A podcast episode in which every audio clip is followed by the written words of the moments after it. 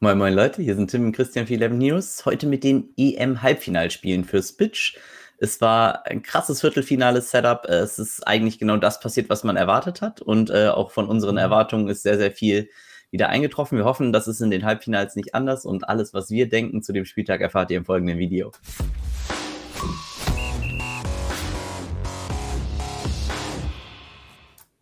Servus Christian, grüß dich. Hi, hi. Na, wie war? Ich habe ich hab diesmal nicht gespielt, ich hatte leider keine Zeit, aber ich habe gehört, bei dir lief es sehr gut wieder mal. wieder alles gecrushed. Ja, ja das, also, oh, äh, Sechster ist es geworden. Sechster Platz ja. im 30er. Wieder nicht gewonnen. Ich weiß gar nicht, die wievielte Top-10-Platzierung das schon ist. Es ist aber immer Zweiter, Dritter, Vierter, Fünfter, Sechster. Es ist nie der erste Platz, aber mhm. ich habe ja noch den Spieltag Zeit. Ansonsten muss es dann die Bully-Saison richten. Aber naja, Dons lief auf jeden Fall optimal. Ich habe Kane und Maguire gespielt, Maguire sogar als Kapitän. Insofern war es eigentlich fast egal, was ich dann ansonsten gemacht habe. Aber schauen wir mal, wie es an diesem Spieltag ist. Die Auswahl ist ja durchaus kleiner. Und ja. ich würde sagen, wir gehen mal in die Spiele rein, oder? Genau, wir starten mit Italien gegen Spanien. Italien ist Favorit mit 40 Prozent. Mhm. Die Quote droppt auf, leicht auf Spanien. Und die Overline ist bei Over-Under 2 ungefähr. Okay. Also Italien Favorit, aber die Buchmacher sind ja. mehr der Meinung, dass die Spanier doch gar nicht so schlecht sind. Es droppt schon auf Italien. Es droppt auf Italien, du hast eben Spanien, mhm. alles klar. Gut, äh, ja. ganz interessant. Ähm, fangen wir mit den Italienern an. Insigne, ja, Turnierplay ist auf jeden Fall ne, das, was er da gemacht hat. Äh, absoluter Highskiller. Ähm, kann er natürlich immer mal machen, aber vorsichtig. Allerdings würde ich ihn immer noch über äh, Barella spielen, muss fairerweise sagen, mit Tor und Assist in Anführungszeichen nur 391 Punkte. Das ist ganz schön wenig. Und ähm, Ferrati war dann auch eines meiner Core-Plays im Double or Nothing. Ähm, einfach viele Pässe. Das ist gegen Spanien äh, viel, viel schwieriger zu beurteilen. Die Spanier sollten mehr Ballbesitz meiner Meinung nach haben. Und defensive Mittelfeldspieler gegen die Spanier waren jetzt nicht ganz so optimal. Deshalb ist die Kombination, die ich bisher sehr gerne gespielt habe, aus äh, Jorginho und Ferrati, nicht unbedingt meine Lieblingskonstellation. ich finde sie beide valide, habe aber auch ein bisschen Bauchschmerzen dabei. Und ja, könnte mir schon vorstellen, dass das durchaus schwierig wird. Äh, Di Lorenzo als Verteidiger für 6,8 finde ich mega gut. Ähm, sollte auch auf jeden Fall gut was zu tun bekommen. Wird nicht immer einen Elfmeter verursachen, hoffe ich, und ist dementsprechend auch ein guter Preis. Äh, Donnarumma, ähm, ja, ich glaube, für 9-1 kann man da nicht meckern in dem Matchup. Die Spanier haben bisher nicht dadurch bestochen, sonderlich gutes XG umzusetzen. Also gerade Morata lässt ganz gerne mal eine Chance liegen, wenn er dann nicht in der 54. Minute äh, ausgewechselt wird. Dieser, dass dieser Mensch mich an Geld gekostet hat, Wahnsinn. Aber egal. Ähm, dann Chiesa ähm, war nicht sehr überzeugend. Könnte mir durchaus vorstellen, dass Berardi wieder reinrutscht oder dass er sogar noch eine defensivere Aufstellung wählt und ähm, vielleicht sogar Locatelli spielt äh, da müsste man mal gucken, wie sich das auswirkt, dass er Ferrati vielleicht vorzieht. Ich weiß es nicht, äh, werden wir sehen. Äh, könnte auch dazu führen, dass er vielleicht hinten einfach eine Dreierkette spielt und dass Spinazzola halt out ist und er mit Emerson als Linksverteidiger spielt. Emerson ziemlich teuer. Ähm, gegen schwächere Teams oder wo Italien, sagen wir es so, lieber, wo Italien viel Ballbesitz hätte, würde ich Emerson interessant finden, weil er auch gute Upside nach vorne hat, viel schießt und mhm. viel flankt.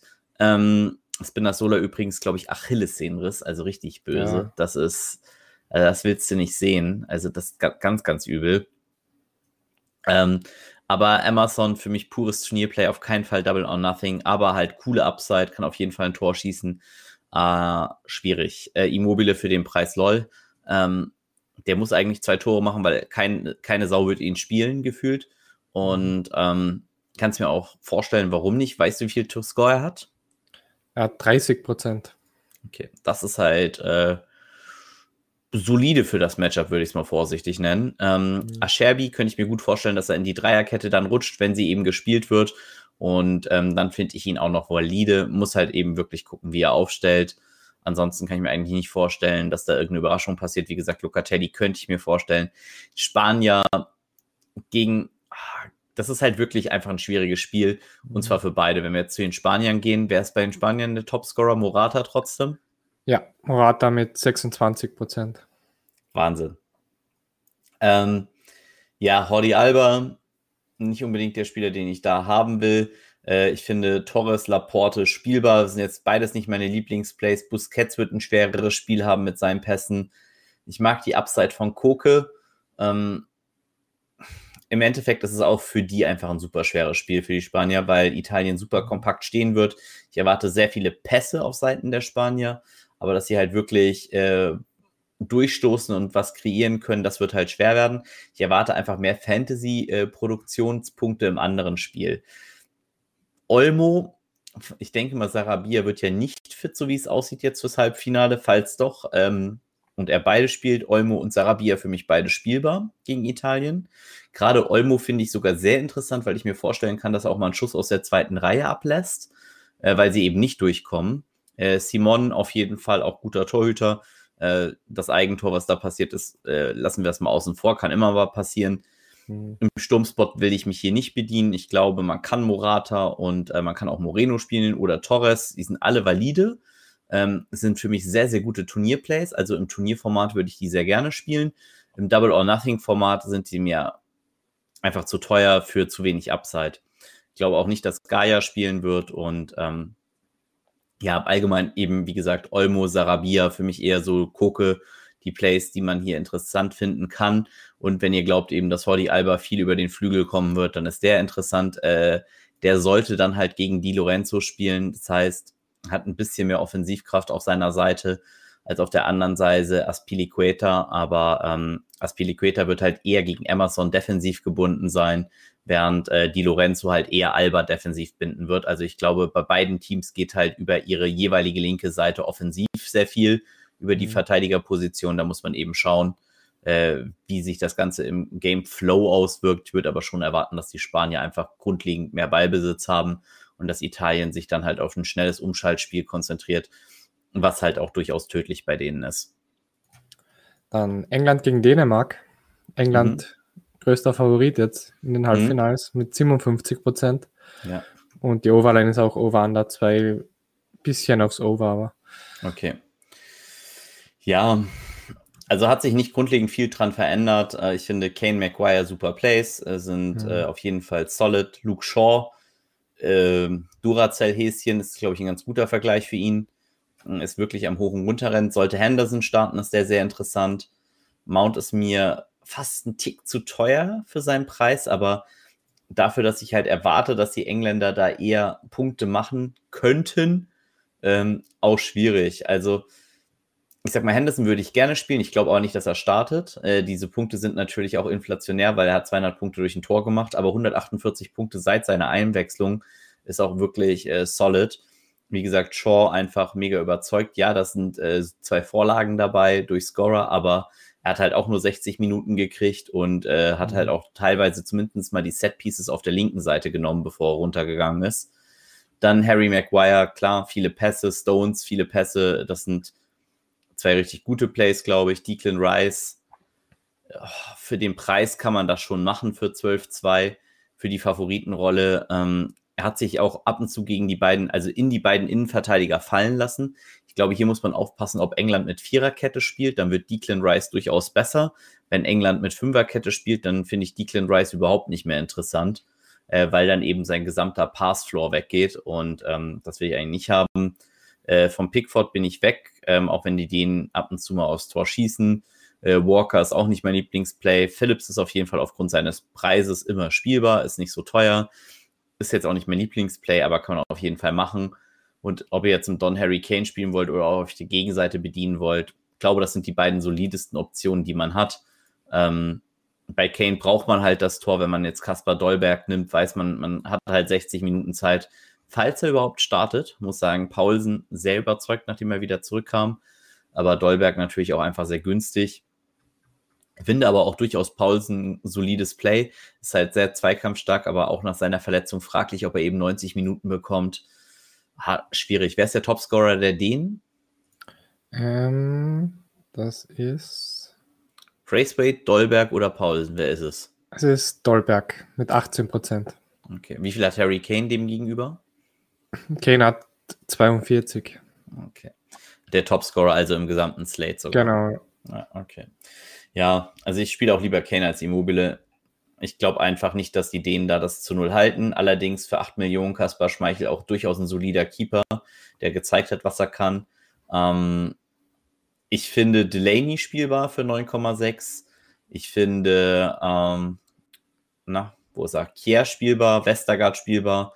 Die sind für mich alle sehr, sehr solide. Auch Heubjerg finde ich spielbar, auch wenn ich jetzt nicht ganz so viel Ballbesitz erwarte. Also das sind durchaus alle Spieler, die man auch durchaus mal nehmen kann.